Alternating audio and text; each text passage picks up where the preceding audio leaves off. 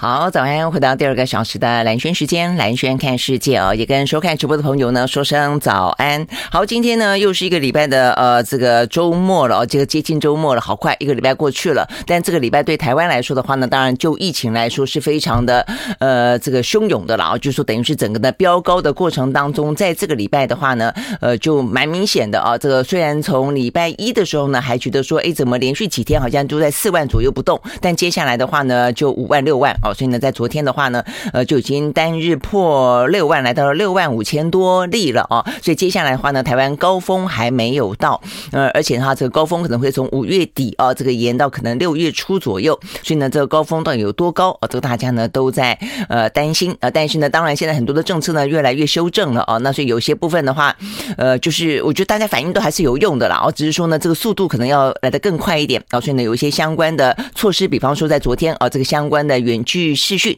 呃，第一次上线，但是呢，上线的过程当中，当然哈还是一样一团乱啊。但是慢慢慢慢的，或许呢会比较适应一些。那还有哪些比较重要的话题，我们待会呢再来说。而且呢，在今天的话呢，战略大棋盘也因此呢，我们要来聊聊对台湾来说面临的疫情即将飙到高峰的这个关键的半个月到一个月左右的时间。那当然不用讲，接下来可能呢，这个到底这个高峰是一个点还是？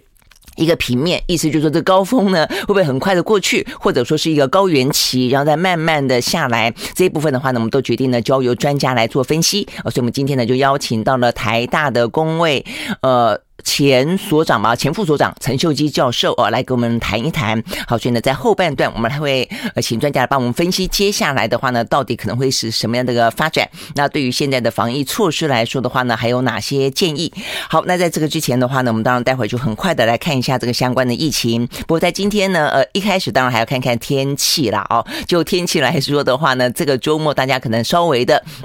不也是因为疫情的关系，我觉得也就刚好了哦，就在家休息休息好了啊。呃，因为呢，这个梅雨封面呢已经要到来了。呃，从昨天晚上开始的话呢，北部地区就蛮明显的这个雨势增强。那事实上呢，这一波的封面接近的是全台湾都会有影响的哦。这波的封面呢，至少呢会呃有四天左右，礼拜五、礼拜六、礼拜天、礼拜一，然后呢礼拜二还会有一些零星，但礼拜二但慢慢慢慢的呢就可以缓和下来了。那全台湾的话呢，降雨几率。都是高的，但是当中的话呢，呃，中部以北跟东北部地区的话呢，降雨会比较持续，而且呢，越晚越明显，会有局部性大雨发生的几率。那南部地区跟花东地区的话呢，呃，降雨的空档比较多，就是呃，可能下下停停，下下停停。不过外出的时候呢，还是要期待雨具比较保险。因为呢，就南部跟这个呃花东地区来说的话呢，虽然空档多，但一下起来的话呢，担心会有瞬间的大雨、雷击跟强阵风。哦，好，但而且重点在于，不管如何啦，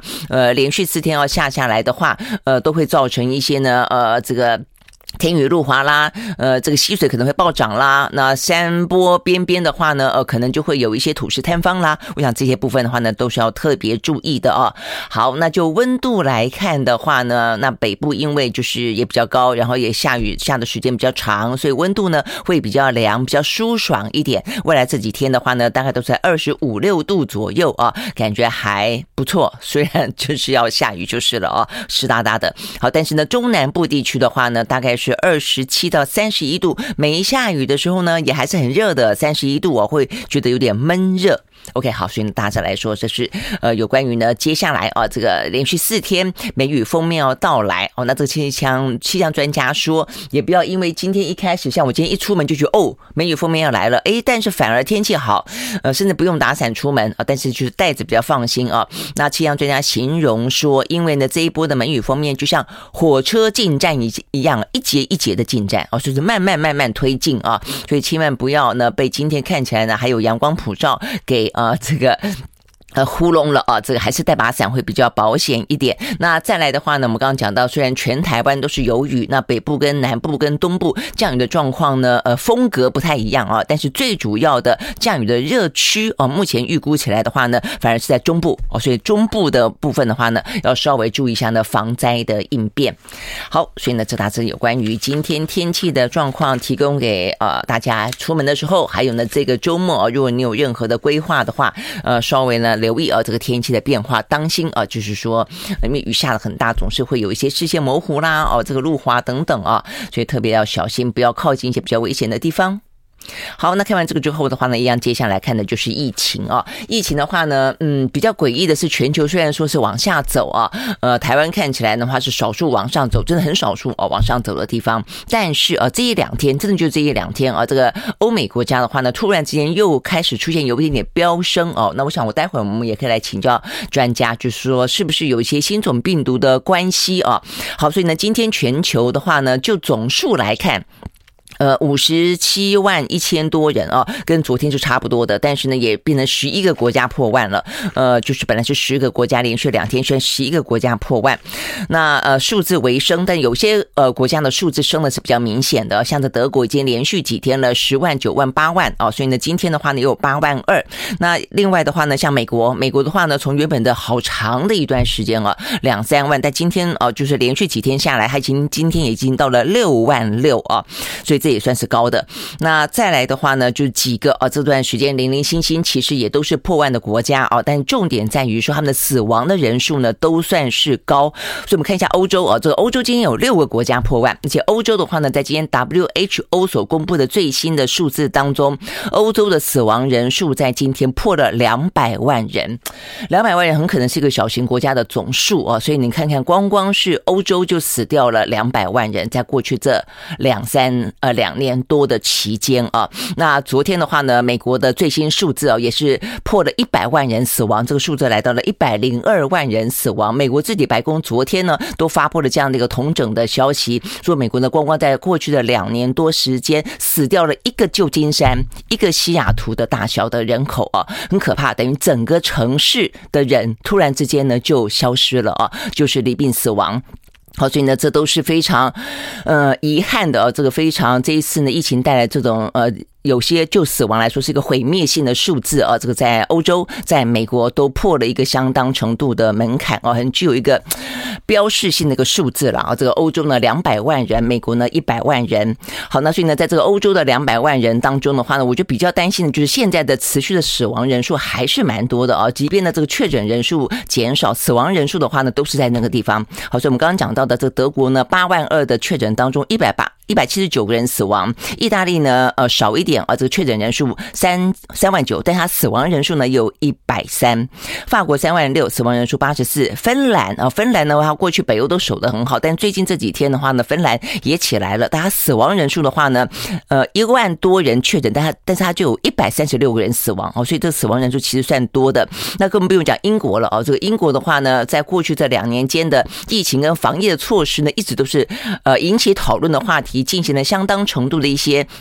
呃，实验啊，都走在蛮前面的，但也因此它的降下来的呃这个状况也走得蛮前面的，所以它的降在一段时间之后的话呢，这一两天呃这这一两个礼拜也是要时不时的呃会上来，但它今天的数字比较诡异的是啊，它的确诊人数并没有像是德国、法国多，它才一一万四啊，呃，但是它的死亡人数呢两百八十四，OK 好，所以呢这是今天的欧洲的呃国家当中死亡人数最多的呃一个国一个国家就是英国了，好。所以呢，这是在呃欧洲今天呢有六个国家破万，死亡人数的话呢是特别值得注意的啊。好，那另外的话呢，像是在呃美洲，美洲今天的话呢，呃美国是六万六，它死亡人数也有一百一百七十三。那另外的话，加拿大它不到万，它在九千多人染疫，但是它有一百七十七个人死亡哦，所以这个数字也是挺挺惊人的啊。另外的话呢，呃巴西哦这个两万一染疫，那七十七个人死亡，相对来说反而还比较少哦。所以北美的话呢，美国跟加拿大今天的数字哦看起来。死亡人数啊，都是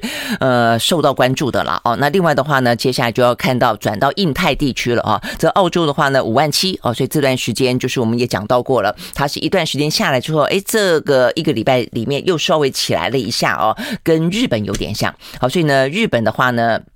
呃，这个今天是四万五，那呃，这个韩国的话呢是三万五哦，所以呢，日本、韩国是这样子。日本看起来最近这段时间有稍微起来哦，在这个五一的什么连续假期之后，那南韩的话呢是下去之后呢卡住了，就不再下去了，但是也没有起来太多哦，但是它就就是维持在那个地方两三万啊，所以呢，就是日本跟韩国各自不同的曲线的地方。那这个曲线最陡的就是台湾了哦，这个台湾的话呢，在今天依旧的是亚洲第一哦，是六万五千多人单日新增，在全世界里面的话呢，是呃排名第三啊，次于德国、美国跟呃这个就是接下来就是台湾了，跟美国差不多。好，那当然呃这个昨天陈建仁也说，我想这个大家都知道了啦啊，也不用这个陈建仁说，就是呃现在死亡率跟重症率是最重要的事情啊。那当然，但是当然，当你这个确诊数也重要的原因在于，你确诊人数越高。你比例当中，不管是千分之二还是万分之二，总而言之啊，确诊率或是呃死亡率，它就是相对来说就会增加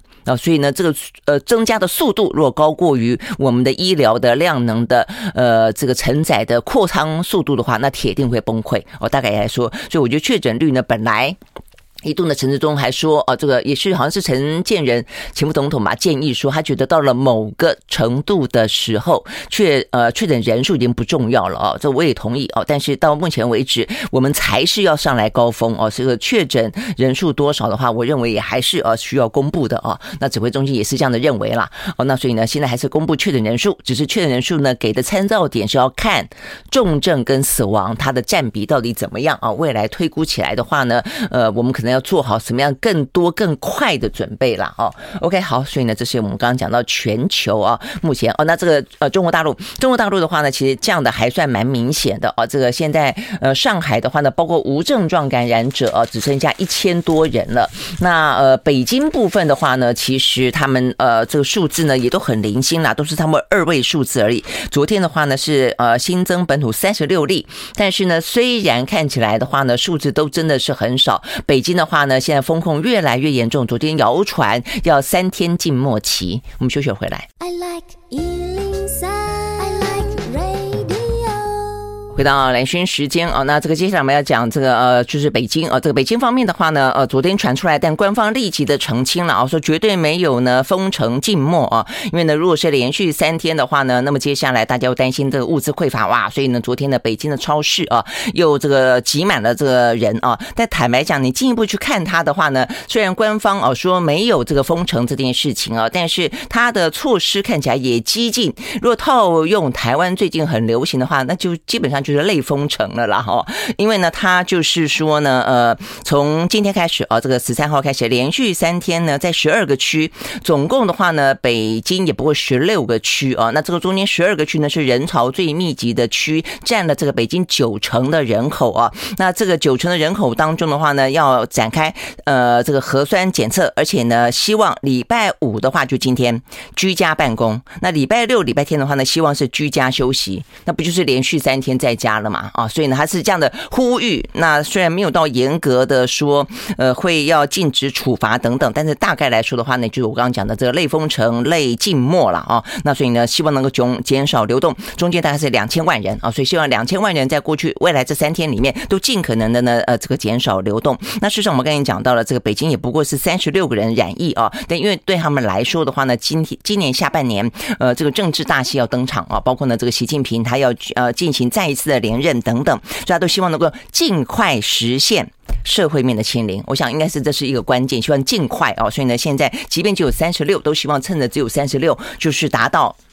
清零，让他呢下半年可以好好的啊，这个该有的一些呃政治的的时程，OK，一个一个的登场了啊。OK，好，所以呢到目前为止，看在北京啊，这个未来这三天，呃是会呃蛮安静的啊。那对于这个北京的民众来看的话，他们当然就希望说能够汲取上海的教训啦。呃，真的是要静默就静默哦，但只要你物资能够提供的啊这个够充分、够顺畅就好啊。那目前的话呢，北京有七十个呃地铁站都已经关闭。好，所以呢，这是一个呃很极端的例子啊。这个虽然呢，呃，谭德塞也建议说这个做法行不通哦，走不长。但是呢，显然的啊，这个中国不但是驳斥，而且他们是坚持这样子走下去哦。因为毕竟对他们来说，今年啊是非常非常重要的政治年，所以即便呢经济受到相当程度的创伤，他们呢也觉得承担得起哦，这个承担得了。只是呢，这个全世界的经济因此也跟着呃连累了就是了。好，那另外一个值得关注的是北韩。了北韩的话呢，终于在两年多过后，他第一次对外承认啊，算是口头上面终于承认他们染疫了啊，有人染疫了。那今天的最新的数字啊，他们也对外公布。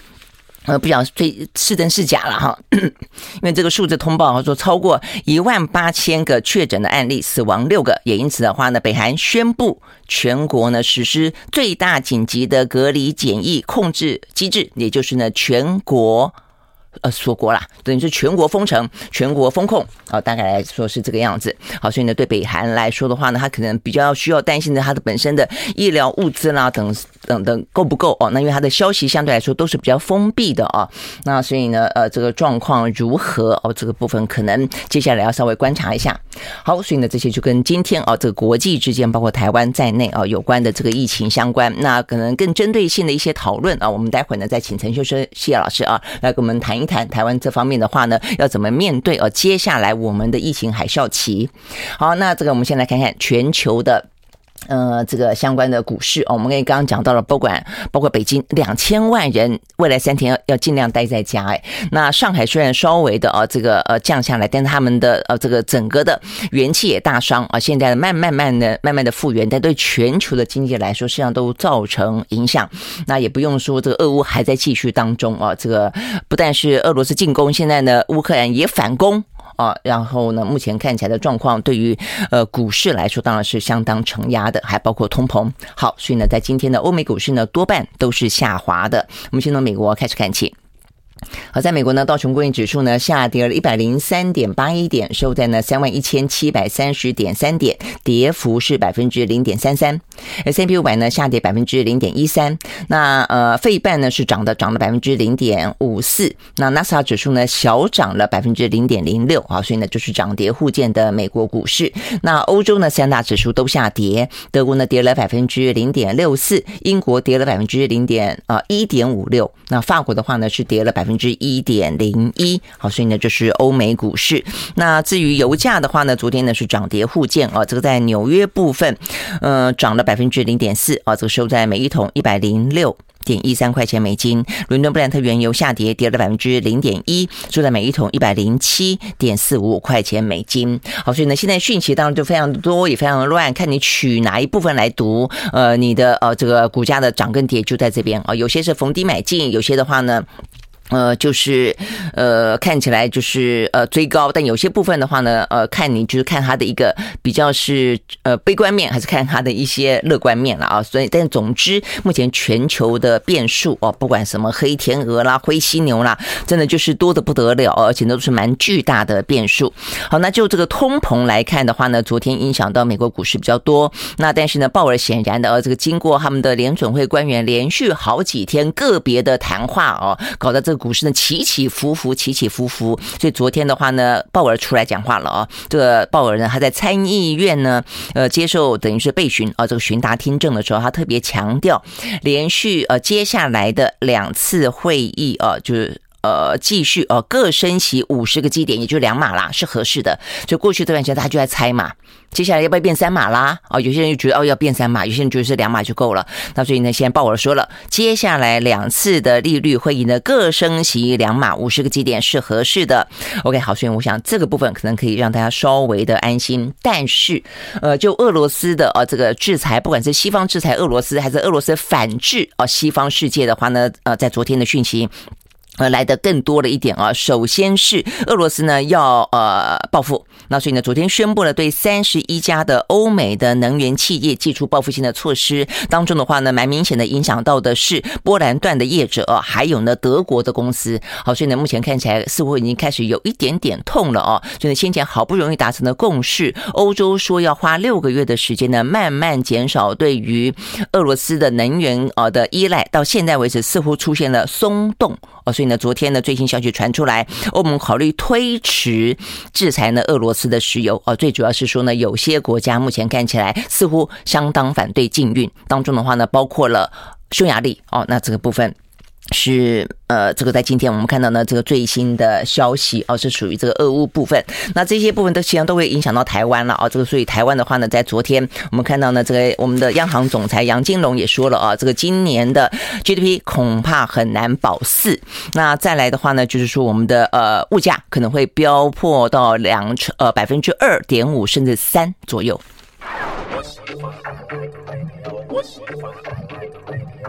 好，回到兰萱时间啊，那所以呢，这个全世界真的是非常多重的呃这个压力啦，不管是在政治上的是一个地缘政治啊，这个俄乌的战争，不管是在呢在疫情上的到现在为止啊，呃，你说要完完全全远离啊，这个专家都告诉我们，这个奥密克戎不可能远离啊，那这个疫情可能会不断的变种，只是说呢比较能够呢跟它共存了，但是现在也担心啊，这个稍微的又起来的呃这些确诊人数，或者就是说一直呢呃持续下去的死亡的人数，呃还包括了说接下来秋冬季节。呃，如果说没有办法在今年夏天掌握住的话呢，又担心秋冬季节呢，呃，这个卷土重来。那再来的话呢，通膨啊，因为受到前面两个因素的影响啊，所以呢，一些产业断链也好，然后呢，这个物价飙涨也好啊，这个成本垫高也好，呃，都是啊，目前看起来非常非常啊，这个在我们生活当中步步进迫这样的一个压力啊。那所以我们刚才讲到了这个央行总裁杨金龙啊，提出了预警，在今年的话呢，不但是 GDP 恐难保四啊，目前看起来是说可能落在百分之。呃，三点六到百分之三点八中间了啊。那但是就算是我们的数字能够维持在百分之三、百分之四，呃，多半都还是出口带动，多半都还是资通讯产业带动啊。所以呢，对于我们台湾的内需，对台湾的服务业来说，还是啊一片惨淡。我觉得这部分的话呢，一定要区分的很清楚。也因此呢，政政府的资源跟一些帮助的力道，应该要放在啊这个台湾的内需，呃，跟台湾啊这个相关的服务业才可以了啊。那另外的话，更不用讲说这个呃物价，所以呢今呃在今天我们看到这个报道讲到说杨金龙也说了，这个物价今年的话一定是破二啊。那对我们来说呢，破百分之二其实是过去很很少见的。那他说呢，很可能在今年会飙破百分之二点五，甚至的话呢。呃，如果要看这个俄乌战事的发展啦，恐怕是不是破百分之三啊，也有可能性啊。所以对我们物价来说的话呢，真的就是呃，我们生活当中就会非常的有感。那为了要去控制这个相关的物价啊，跟未来的呃这下半年呃可能的波动啦，所以目前看起来的话呢，有一些行动可能会采取啊，尤其是打房。好，那所以这个打房的话呢，要稍微注意一下啊。目前看起来的话呢。呃，除了央行啊，这个货币政策就朝紧缩的方向走之外啊，呃，就是跟着美国的脚步嘛，啊，那另外的话呢，呃，第五波的选择性的信用管制可能也会展开，当中的话呢，房贷里面有三个原则可能会来锁定啊，第一个，二十年或三十年以上的房贷这个部分的话呢，可能要有一些控制，再来的话呢，呃，锁定在的是六都或者是呢涨幅比较大的哦，就房价涨幅比较大的这些热区哦，要调控它的贷款成数。第三个呢是针对第二户哦，这个贷款成数呢也要纳入规范。好，所以呢这些部分，如果说你现在呢呃正在买房、正要买房、以及买房、正在缴房贷，啊这些部分的话呢，可能都要注意一下，会受到一些影响啊。但是我想这个部分的。控管啊，呃，是调控，而是必须的，否则这个物价飙涨下来的话呢，呃，今年整个下半年啊，因为我们刚刚讲到几个大的变数，你都不知道什么时候结束啊，所以这一部分的话呢，问题都会蛮大的。好，那另外的话呢，就是啊，这个另外除了呃经济呃全球的经济状况之外，现在的话呢，我光我昨天讲到过了，呃，这个月像是呢亚洲月一样啊，这个没错哦，这个不断的登场的事情呢正在发生中。昨天的。话跟昨天跟今天啦，呃，这个美国白宫哦，这个跟。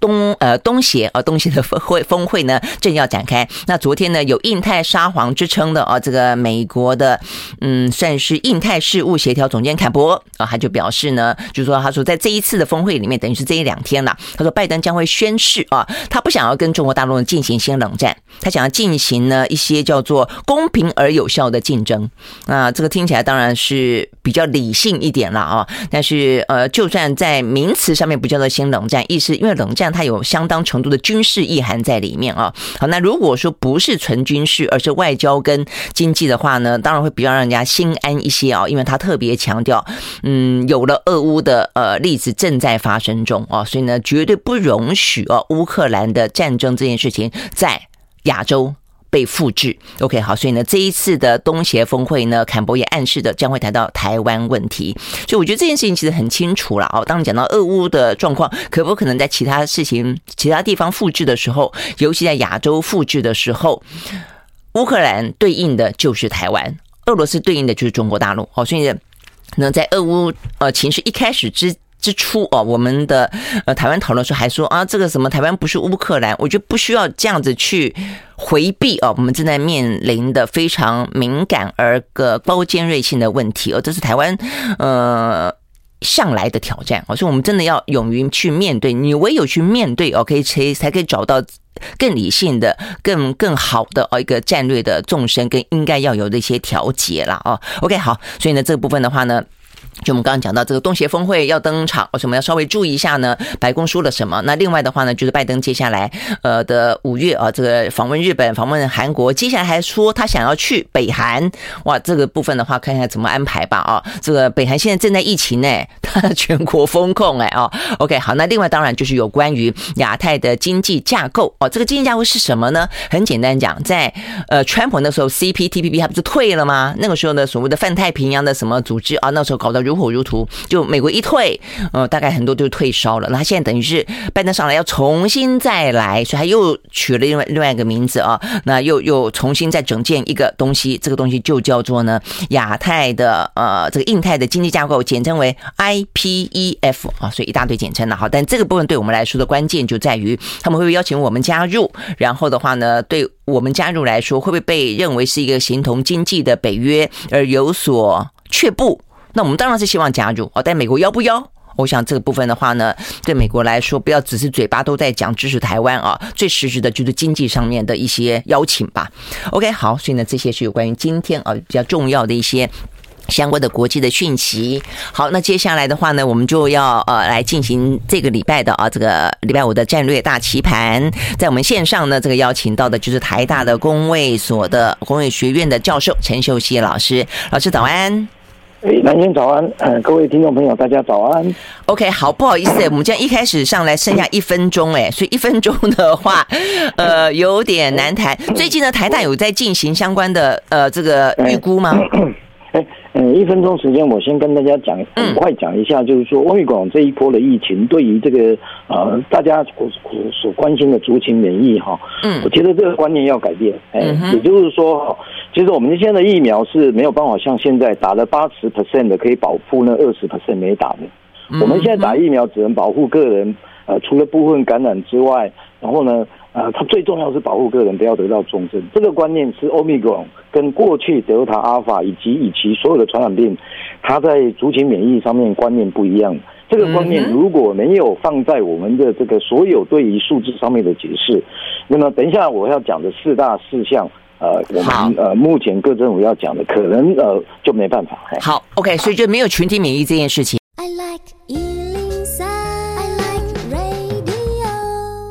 回到蓝轩时间啊，那 OK，我们在线上呢邀请到的是台大公卫所的教授啊，这个陈秀熙老师啊。那刚才特别一开始呢，呃，这个老师就提到说，呃，要打破啊这个原本所谓的群体免疫这样的观念啊，所以要不要进一步跟我们讲一下为什么？因为我们今天看到的话，确实，呃，全球在这段时间啊，其实也对于 Omicron 并没有完完全全的掉以轻心了。包括今天我们看到这个相关的数字公布，呃，欧洲呢，呃，两年多来死了两百万人，然后呢，美国的话呢，死了一百多万人。OK，那另外的。的话也讲到说呢，Omicron 它其实最就算我们可以跟它病毒共存，但是呢，也必须担心，呃在未来的话呢，有这个新的变种病毒不断的产生，甚至他们担心呢，秋冬季节会不会呢卷土重来，也就是代表的说，呃，人们呃在染疫完了以后，可能会再重复染疫。所以刚刚老师讲到的说，没有群体免疫这件事情，是不是就代表说，因为呃会重复染疫，所以呢群体免疫也没用，是这个意思吗？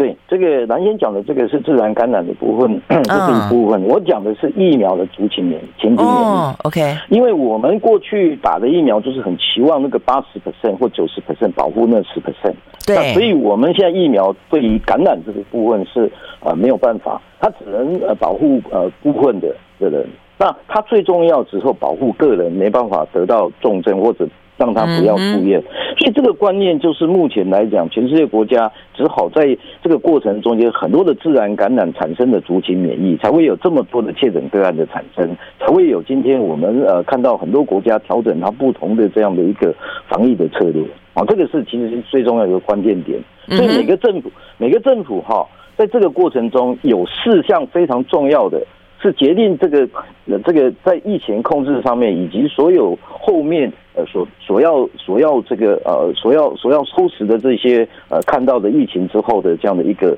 情况哦，有四项。那第一项就是嗯，这一个我们一般来讲对于这个数字的解读，我常常跟呃我的学生讲，其实这个数字不是在告诉，已经不是在告诉大家呃这个疫情，我们如何把它流行控制到过去 RT 值小于一，或者是这样？它只是告诉你，第一个要准备防疫物资，防疫物资最重要的。对，疫苗今天如果没办法，没有办法这样子完全这个阻断感染，只能有重症的这样的一个减害。那第一个就是快筛试剂一定要足够。嗯，足够，然后呢，要有效、精准应用，而且不能够受很多的这个因素，包括现在你看到的这些呃保险这个需求这些因素的影响，这是第一个。嗯，第二个就是第二个就是很重要，对于这个抗病毒药物必须也要足够，然后用的精准，效力要快。啊，这个第三个就是我们对于这个儿童疫苗的这个准备以及追加剂。在于这些脆弱族群呃的快速施打，以及如何帮助他了解呃追加剂对这些脆弱族群很有用。嗯，我们所以这个是第一个我最重要的，就是说每个政府在在这个这个准备这些呃过程，第一个防疫物资，第二个很重要，我们不要忘掉，我们大家一直忘记了，两年来我们的医疗人员非常辛苦，已经两年了，所以它的能量其实已经在前面消耗掉很多。而且，所以这个时候，很多国家都要做所有的医疗能量精准调试。嗯，所以不能够让它急诊塞车住院没办法进去，然后呢，ICU 的调试，那么这些都是精准能量调试，而这个必须从医学中心到基层医疗整个体系来做整个精准的调试，才不会造成今天很多需要中重症治疗的病人，他可能因为这样子进不去而牺牲掉。他的生命，好，这是第二最重要。第三个，行政能量的调整以及适应，以及如何调整这个呃机格以及通报检疫隔离措施的这些调整，怎么样把它改变？其实我们的传染病三三十九条的通报，四十四条的这个对于这个隔离以及治疗以及三天发通报书这些，可以根据五十三条引用三九四四这些条件来做很快的适应改变。可以避免掉今天我们看到的很多的，你看到的这个很很很多的很不同的问题。那最后当然就人民的民众适应心理。我常常讲，这一段时间台湾人民，呃，过去这两年两年多，大家当然就是说很辛苦，那黄益民做得很好。但是这一段时间能不能适应？我刚才讲的就是对于这个呃轻症。大家无症状，如何能够大家呃把它转过来，变成是一个呃以后变成社区严重的保护力，然后我们把能量放在重症减害，而不要不要变成死亡，这样才能够达成今天全世界欧美国前面人家国家犯的错，而我们找到最好的轨迹来度过这一段时间呢。这个是我觉得就是说政府一定要在这个地方针对这个四大方向来来做这样的一个努力，才有可能让台湾。呃，走过这一个哦，到这个 到我们的夏天、冬天之后，我们才有可能比较有好的这样的一个呃的布局。嗯嗯，OK，好，那我想呢，呃，我们就一个一个来谈啊。刚才这个呃陈老师他提到的这个四个重点了啊，那你之所以会提出这四个认为一定要做到的，才可以面对目前的这个可能的高峰期，一一定就代表说目前看起来呃还有部分其实是做的不够好的嘛啊。但我想这个部分的话蛮重要，就是说是不是我们的政府呃有。拥有你刚刚讲到的这些问题的认知哦，因为昨天我们看到呢，这个蔡英文总统还特别提到说，呃，他在脸书上面讲到，所以也因此很多人就开始反反弹了，因为你不说还好哦，那但是呢，呃，蔡英文总统说，他说台湾在过去两年多疫情稳定的呃稳健的走来，防疫团队呢成绩相当的好。那所以呢，我看这个侯友谊马上就说呢，这个现况并不是总统说的那一回事啊。好，我我觉得当然了，我觉得可能呃，这个蔡英文他先前有对于这个快筛表达过哦他的关切，认为说现在做的不够好。那所以说了以后呢，似乎呢，呃，这个指挥中心就稍微就稍微动了一下啊。但是呃，他不见得可以完完全全全盘掌握住呃这个。现场第一线啊的最新的状况，很显然的，并不是哦，如他想象说，过去或许是真的很好，但现在眼前还有很多事情要做哦。那我们刚刚讲到，呃，在物资部分，我们就来谈物资部分的话呢，其实快筛这件事情到现在为止，呃，就是还就还是一样不是那么充分哦。即便说呃，这个也开放什么个人进口啦，然后也说这个市场当中有二十几家呢可以开放。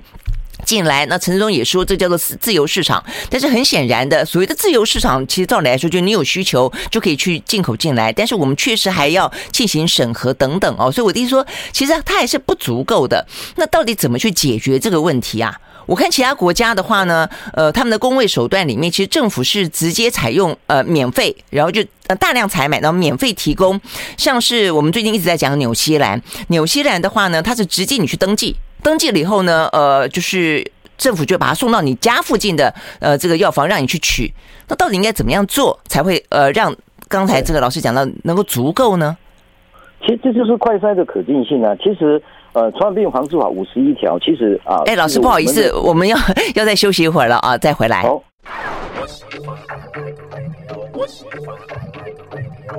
好，回到蓝轩时间啊，那我们在线上邀请到的呢是台大公卫学院的陈秀熙教授哦，所以我们刚刚讲到，就是说进一步来谈，那所以快筛到底呃该怎么做？那另外的话呢，像是抗病毒药物啊，目前好像是我们有七十万。份嘛啊，那七十万份的话呢，到底够不够哦？我听到公卫专家有人说够，有人说不够。那重点在于说，不管这样的一个存量够不够，准备的够不够，但发出去的显然的很少。到目前为止的话呢，呃，我们的呃都飙高到这个呃嗯这个六万多，然后当然重症哦跟中症的也蛮多的。那但是呢，只有三千份啊，不到三千份呢是发送出去的。呃，到底是不是发送的太过的严格，还是有任何的一些问题？呃，是不是应该更加的呃？宽松或者更加的快速呢？老师，好，我先看一下那个抗病毒药物。第一个，我先讲，一定要足够嘛，哈，足够是大家最重要的。那就是不同国家，你看到阳性马上就可以呃得到药。那那这个部分是因为每个国家的自然感染的力不一样。那我觉得现在目前我们为什么要从那些数字去推估？就是说我们除了足够之外，我们要精准。精准就就是要效力要快，因为这些药哦，它有很多的这个跟这个其他的会有一些副作用对对对，所以这个都必须要快速的执行，然后呢，简化这些行政程序，让这个药能够赶快用在病人身上。那现在问题到底在哪里？是程序吗？是行政程序太复杂，还是说？我觉得，嗯，我觉得我们的一直这个是觉得，就是说医院对于这些用药也好，基层。呃，如何输下来这些用药也好，这些行政程序要填表单的这些等等的问题都要改善。哎，所以这个表单的关系啊，对对，我觉得这个部分是一定要有有很高的效率来来来做这件事情。那所以我是觉得，当然最近我们看到已经很快的升高了，可是它要能能够很快的能够呃把它用在真正对啊，你要把它给出去才可以啊。对，所以这个其实其实这个从。从这个急诊到住院中间过程，其实就应该要把这些药物在上入入入院的入院之后就应该有的。然后你基层这边其实就应该很快的这个在很多点布下之后能够用的，经过很多的管道之后，像国外就这样的做法，它的可进性才会高啦。然后效率就是要快。那对于这个快筛，我很快讲一下哈。快筛其实今天会这样子，我认为就是说我还是觉得今天，因为我们应该用这个呃。栽培国内的这个快筛的厂商，跟利用国外的目前最精进的这个这个厂商来促成这个高高科技的快筛，这是一个机会。那我们一直在这个地方的部署，老实讲，我们并没有这个国家团队的这样的观念来形成这个事情。各位，我们记得我们的这个我们的这个流感疫苗也有成功的经验啊，国光就是靠国外的专案过来。所以我觉得现在的大家的考量都觉得说，对国外可能他们大厂，但是国内如何栽培它变成高科技的产业，在这一波，我是认为是还还是可以做的。老师，那我想请问，第一个，我记得国内不是有吗？所以这两天还在讨论有一家叫做什么呃 Fora 的，他卖到香港去嘛哦，所以他还想说，最近因为香港的供应实在太多了，他也不断的降价降价降价，降到只剩下六十七块一季啊，这个新台币哦。那所以第一个有。不够吗？那第二个就是，如果现在还要再去新栽培的话，那来得及吗？不是，不是，是说这个部分，老实讲，就是说大家考虑的就是因为那个准确度、精确度的问题。那我的意思就是说，我们在每一波，蓝先生，你的节目看天下，我们要往远处。如果我们这个疫情再往下走，如果万一又有新的病毒来，那你下一次不是又又同样的问题嘛？嗯，那你现在。我其实传染病第五十一条已经给你很高的权利，你可以征收，你可以做所有的呃任何厂商上面的这样的一个呃的紧急采购，对不对？所以你在这个部分本来就应该要这个未雨绸缪，在这个地方做，而现在现在来做来得及，因为快筛试剂的产生并不如让疫苗这么慢。好，所以我是认为这个部分，我们解决所有的问题都是高科技产业，就像就像经济一样，你也不能一直靠汇率，靠靠所谓的这样的一个财政政策，所以这个都是一样的观念来做这件事情，而这件事情，台湾的厂商应该要被培植，台湾的这个科科学应该要被培植，然后呢，应用现在目前国外的东西来改良。那现在现在快筛本身的这个试剂，慢慢来讲，我认为就是说，超商开始在卖，这本来我们就认为可进性高，应该就是要这样做哦。所以这些部分慢慢布点。那比较重要的是，我觉得除了除了这个呃可进性之外，如何教会民众使用快筛，快筛完之后阳性，呃有症状之后要赶快就诊的，这些也是非常重要的一环。那就是我刚才讲的第四个项目，民众调试心理，对于这个。这个所谓这个病，它的轻症跟重症之间，它如何能够被训练到能够自我监测，像纽西兰、新加坡这样子，那这样子才能够走过我们的适应期，然后大家才会觉得轻重分流，然后呢，民众民众知道，然后呢，医疗的人真正去做，然后我们的行政的机格手续也赶快把这些通报。把这些隔离的这些措施弄得更简单。你今天看到三加四是没错，可是我们的防疫人也辛苦了两天多、两年多，这个他们的能量能不能撑得住这么多的机格个案的通报？哦，那所以民众拿不到通报单的时候，他有些时候又会又会 complain，所以这些都要有一个配套的措施。我刚才一直讲传染病的三十九条、四十四条。不一定要改四类之后才可以处理，第五类就可以处理了。哎，嗯哼，嗯哼，好，所以我们最后一点时间就进一步来讲这个呃，刚刚陈旭老师特别点到的，就是说呃，怎么样去分分这个轻重症啊？因为我们过去这段时间都是从医疗哦，从医医院的角度来看，说要去分流，但是更好的分流就是民众自己也知道，呃，什么样状况你才需要到这个医院的急诊室去，其他的部分可能附近的呃这个什么中型医院啦，或者基层医院啦，甚至到诊所也就可以。了，所以轻重症之间怎么样子去转换？尤其这几天看到，呃，有些是因为太轻了，但是你还反而往医院跑；有些是已经到重了，你不知道。尤其是这些老人家，连续两天了都有三例，连续两天都有三例是属于那种在家突然之间死亡，然后才发现啊，他染疫了。那么所以这部分的话呢，该怎么样去注意这些症状呢？老师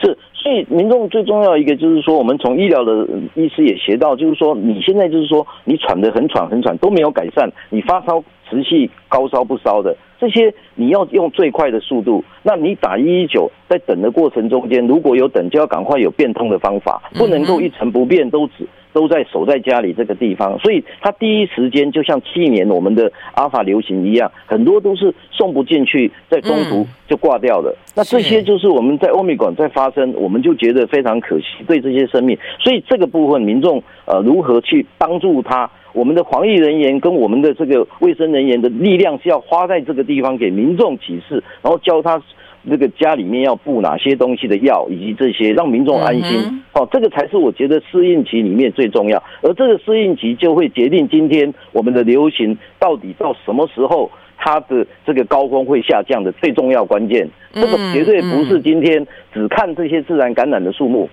日本五 percent 的时候流行就下降，纽西兰十五 percent，韩国三十 percent。每个国家就要靠我刚才讲那四项的注意的本领。嗯，所以如果我们今天大家真的根据走得很顺利，也许我们六月十五号我们可以高峰会下来，对不对？哦，可是我要。必须要跟大家共享，我心里也觉得我我做的都还不够，就是说先导不够，也就是说刚才那四项如果没有办法达成，民众对于这样的适应没有办办法适应，其实就会让他的这个整个流行期增增高很多，因为医院的能量会受到挑战，而重重症、重症、中症的人没办法没办法下降，你不我们现在不能用现在的比例一直把它沉下去，因为我们要让医疗越来越好。品质越来越好，对民众的照顾的中重症越来越低，而不是只有维持一定的比例去乘那个数字。所以大家在算这个数字的时候，一定要考虑到我们后段处理的是医疗可以避免